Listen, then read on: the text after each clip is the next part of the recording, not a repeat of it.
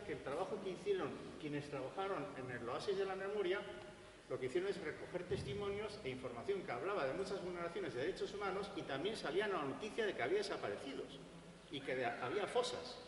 Y es ahí cuando Carlos, después de haber publicado esto en dos volúmenes, dijo, bueno, si hay fosas, ¿sería posible poner en marcha esa metodología para el rescate de los restos, la identificación, la interpretación de la causa de muerte? Y ahí es cuando entramos nosotros, un poco de la mano de la Sociedad de Ciencias Avanzadas y que da cobertura en un equipo a estas tareas.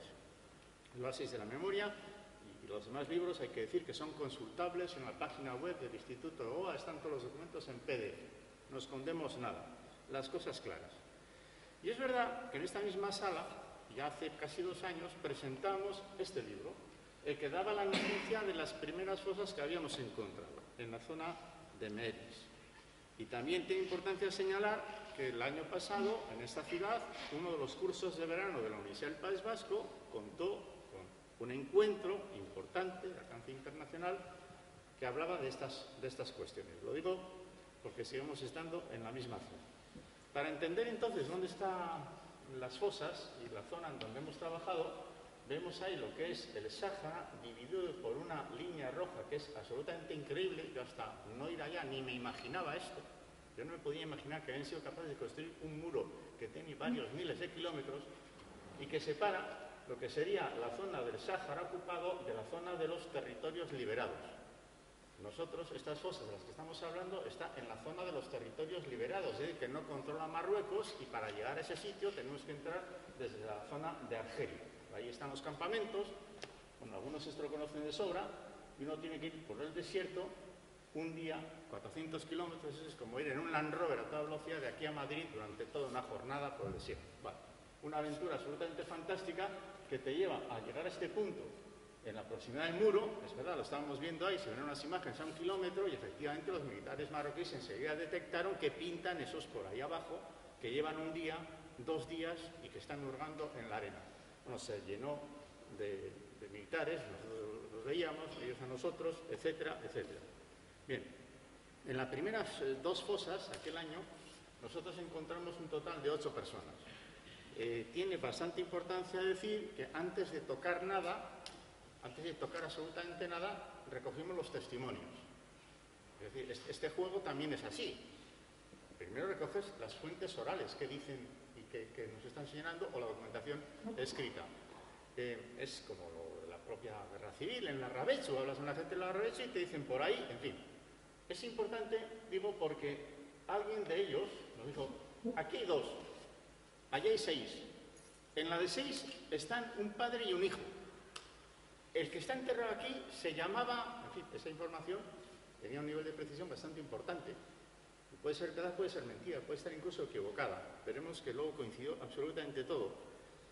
Cuando empezamos a quitar la arena, bastante más fácil que quitar el barro mañana por la mañana, salió en el caso de la fosa 2 por los restos, con ropa, todas esas imágenes las pudimos ver en esta misma sala, porque se explicó con más detalle, y por supuesto que en el equipo no solamente hay gentes que saben de antropología y son doctores en antropología o son doctores en medicina forense, había arqueólogos con titulación y había también alguna persona dedicada a documentar esto con todo detalle. Así configuramos un equipo de la Sociedad Aranzazi, algunos además han venido, están en la sala sentados por ahí y pudimos hacer esta tarea sin tanta dificultad. Dos jornadas de trabajo nos permitieron recuperar lo que necesitábamos de las fosas, que vistas pues son como todas, terribles y poder traer una serie de muestras. Sin hacer la excavación completamente, tomamos unas muestras, fragmentos de diente y de hueso, donde se saca el ADN para compararlo con el ADN de los familiares. Y efectivamente hicimos los análisis en la propia Universidad del País Vasco y verificamos la identidad, y esto sí que es increíble, porque pocas veces ha ocurrido que te metas a dos fosas y luego la identificación completa del 100% de lo que has encontrado en un lugar además desértico en el que en teoría los huesos expuestos al sol y sometidos a los cambios climáticos se degradan mucho las proteínas y el ADN y suele ser bastante difícil obtener ADN. Si están en superficie al sol, si están enterrados, igual resulta que el ADN está mejor preservado. Y frente a una noticia que ya se les había advertido saharaui de que ni merecía la pena ponerse a hacer los análisis porque no iban a rendir en el sentido que no se iba a poder extraer ADN, hemos podido verificar que no es así. Eso era una forma de decirles, no hagan nada, no hagan nada. Y resulta que sí fue posible identificarlos a todos. En la fosa efectivamente estaban el padre y el hijo y, y otra serie de cuestiones. Todo eso ya lo explicamos aquí. La importancia del segundo viaje es que aprovechamos efectivamente, como ha dicho Carlos, para entregar estos restos de manera oficial a los familiares que estaban avisados. Y aquí estamos en el momento con los representantes de las autoridades de lo que se llama allí, pues la República Democrática Saharaui, con sus propias autoridades y gobernantes. En este acto de la presentación del libro, de las imágenes, de las pruebas en definitiva, estaban presentes los militares del contingente de la MINURSO. Es decir, allá hay unos militares de Naciones Unidas que están tutelando la, idea de que no haya guerra. Eh, esta, vez, en el segundo viaje, se les avisó y escucharon en directo de qué estábamos hablando. Y tomaron nota y supongo que elevaron a la superioridad esa historia de que unos ciudadanos del País Vasco se han presentado aquí, no sé qué y tal y cual. Esto fue muy interesante, al igual que es interesante hablar con el fiscal de la República Democrática de Saharaui y entregarle los objetos personales. Nosotros nos traemos unas muestras de tipo biológico, con cadena de custodia, para saber de dónde las hemos sacado y qué es lo que va a ocurrir con ellas. Los objetos personales tenían los bolsillos, objetos desde medicamentos a otras cuestiones, quedaron con el control de la cadena de custodia en manos del fiscal. En fin, pongo esas imágenes para deciros que esto se hace así en todos los lugares del mundo, etc. Y luego, lo que hicimos ya es la exhumación completa de esos restos para, en el lugar, y ahora sí, efectivamente es un lugar de memoria, a un kilómetro está el muro, proceder al enterramiento de conformidad, como suele decir Carlos Martín Beristain, que hasta los muertos tienen derecho a ser tratados de conformidad a sus normas, costumbres, religiones y a su propia cultura. Eso lo pudieron hacer en todos los familiares de los saharauis. El acto fue súper emocionante y fue esto tutelado, supervisado por el contingente de la. A nosotros nos parecía esta cuestión pues, bastante importante. Aquí tenemos esas imágenes de saharauis, de sus actos rituales y los restos envueltos y de esta manera, ahí arriba está el muro.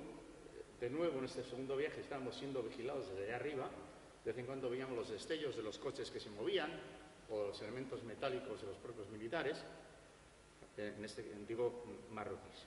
Bueno, son imágenes de cómo fue el acto de inhumación y como esto se ha convertido en un lugar de memoria, pues es lo mismo que ha pasado en Oyarzún, en Oyarzún, subiendo a Articucha, había una fosa en la Guerra Civil Española.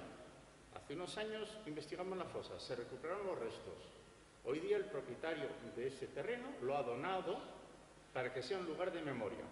El Ayuntamiento de Oyarzún ha jardinado el sitio y una explicación de qué pasó ahí y ese lugar de Oyarzún, Katinchiki, el lugar de Iragorri, se ha convertido en un lugar de memoria pues, a escasos kilómetros de la ciudad en la que vivimos. Lo mismo aquí y en el desierto. Bueno, aquí tenemos algunas de las mujeres en, esos momentos eh, que son absolutamente privados y entonces paso a explicar un poco lo segundo para señalar que esto suele ser así. Siempre que hay un desaparecido hay momentos de incertidumbre, de dudas, de ansiedad, de miedos. Uno entra casi en depresión y solamente sale de ese bache si se produce alguna noticia en positivo solamente es posible retornar a la vida siempre en un tono menor, es posible volver a la vida, la vida continúa, hay un ejercicio de reparación, si fuera posible recuperar los restos, si no eso queda incrustado ahí en lo más íntimo de las personas. Ya lo sabemos por ejemplos propios. Nosotros toda esta metodología la estamos utilizando con protocolos que vienen de Naciones Unidas, este es el que hay que utilizar para los que son los desaparecidos, o sea, vulneraciones de derechos humanos con resultado de muerte, protocolo de Minnesota. Vulneraciones de derechos humanos que no son con resultado de muerte, por ejemplo el tema de las torturas, protocolo de Estambul. El protocolo de Estambul, lo digo aquí delante, ha sido descalificado por la Audiencia Nacional hace bien poco una sentencia que habría decir que esto es como una tontería, todo el mundo está absolutamente aceptado. Ya veremos. El caso es que entonces está la sistemática, recogida testimonios, fuentes de archivo, si es posible la prospección, si es posible la exhumación y si es posible incluso el análisis de los restos en el laboratorio.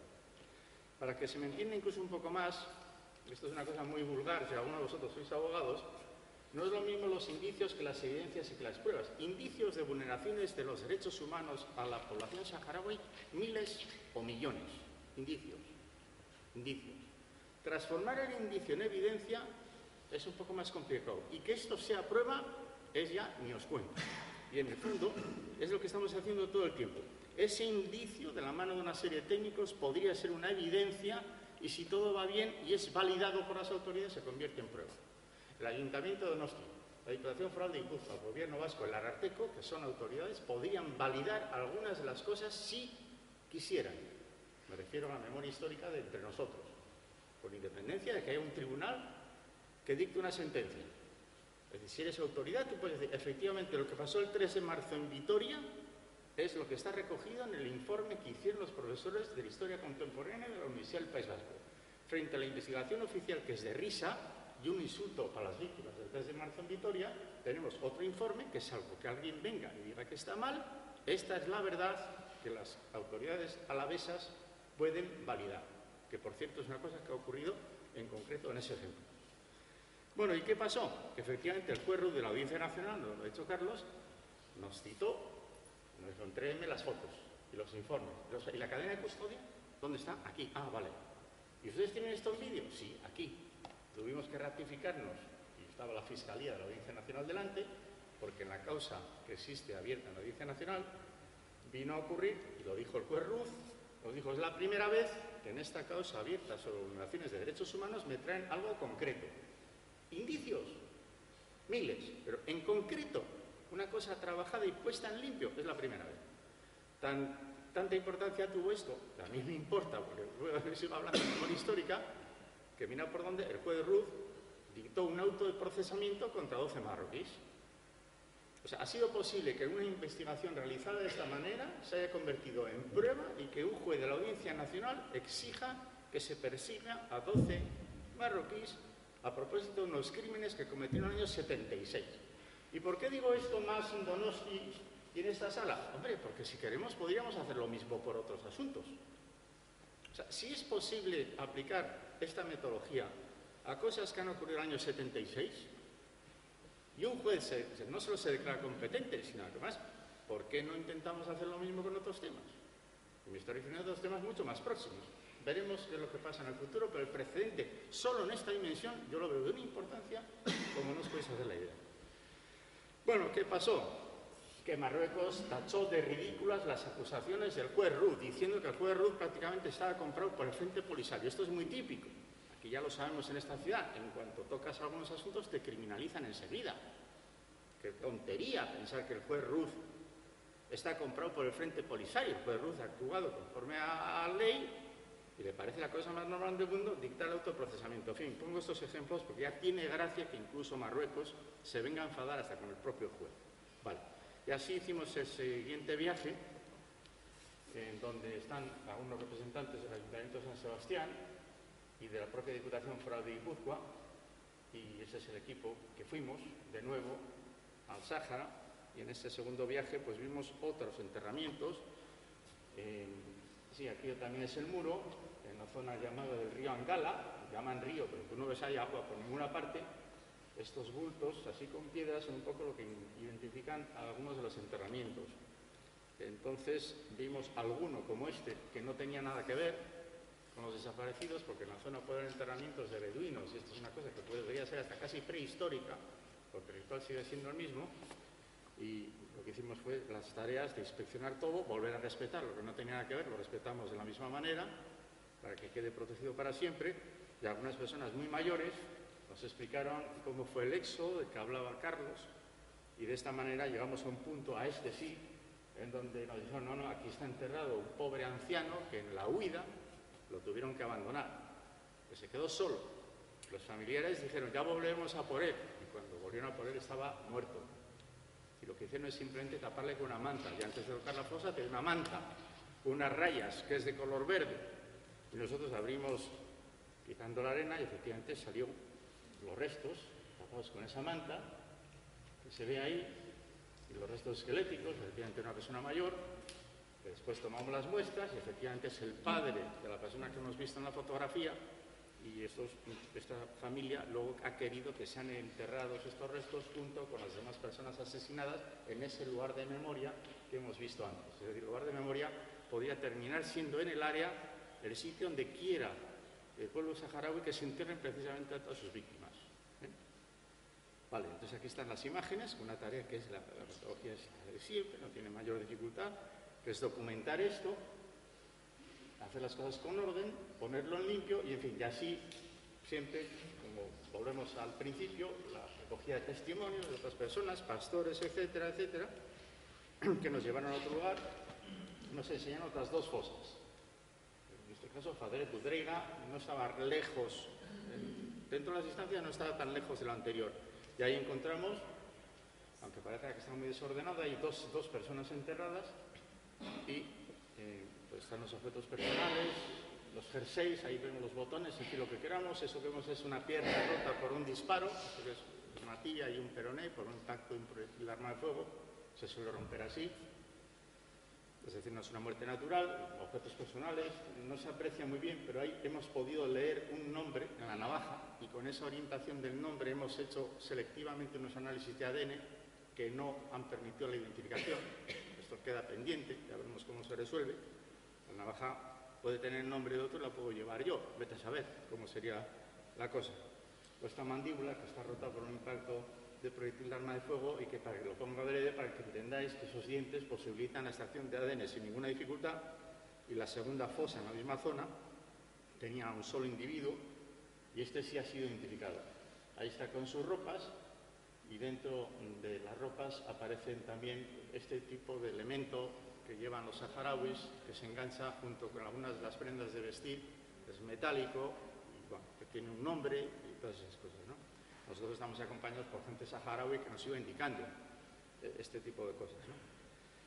bueno, sería así. En, en, cierto modo, el viento en algunos casos ha estropeado parte de la fosa, pero el esqueleto de sobra y si hay algún fragmento de hueso que se ha movido por el viento, de nuevo lo pusimos reunido y eso se quedó de todo debidamente protegido. Aquí aparecen unas cerillas, por ejemplo, una caja de cerillas con fósforos. Esta es la cajita de papel, la ropa. Y este es otro de los huesos que tiene un impacto por un proyectil de arma de fuego. O sea, es decir, no tan importante es poder establecer la identidad de las personas como la causa de la muerte. La gente habla mucho del ADN y la identificación, pero la causa de la muerte es importante. Si tú no puedes acreditar que es una muerte violenta, el juez Cruz no, no, no le interesa el asunto. Si resultara que tú no eres capaz de decir que es una muerte violenta, pues, pues, igual se murió por otra circunstancia. En fin, esos dos asuntos están en juego siempre en todas las investigaciones y, por supuesto, también pues encontramos la munición en los alrededores. Los disparos están hechos con cartuchos del 762, una munición bastante grande, armas de fuego, tipo, pues no sé, el CEDME en España, para entendernos. Son armas muy poderosas y ahí tienen el marcaje del año 1949 munición del año 49 del año 1950. En fin, esas cosas pues complementan la anterior y así las cosas, nos volvimos a los campamentos, como se había hecho en el primer viaje, hablamos con las familias, tomamos las muestras para el cotejo de ADN, es decir, siempre existe como una hipótesis que puede salir bien o mal, porque tienes una hipótesis de trabajo y una orientación del caso, que es lo que nos ocurre con el esqueleto que sacaremos mañana. Sabemos que Inés por una placa pero haremos las pruebas de ADN en comparación a su hermana para verificarlo con una técnica forense moderna. En fin, esto es lo mismo y finalizo con esta imagen para decir que esta es una realidad interesante, ¿no? El desierto, la imposición y casi algunas de las cosas las podemos encontrar ocultas y quizá mejor con esta otra imagen, que son las de los familiares, que aunque haya pasado el tiempo, a la mañana he querido decir algo así, que ha pasado mucho tiempo, pues hay mucha distancia. ¿Qué pintan unas personas de Donosti allí en el desierto? Bueno, me da igual, si es del año 80, del año 37. El muerto que hemos encontrado ayer, que sumaremos mañana, tiene 12 monedas en el bolsillo del gobierno de Euskadi del año 1937. No es tontería. Qué casualidad, que unas monedas. Existió gobierno más con el 37. Y el muerto las lleva en el bolsillo. No quiero decir que no hay distancia ni cronológica, pensando en una cosa acontecida en el año 36, ni distancia geográfica, si viviendo en una ciudad con tanta lluvia, hablamos del desierto del Sahara.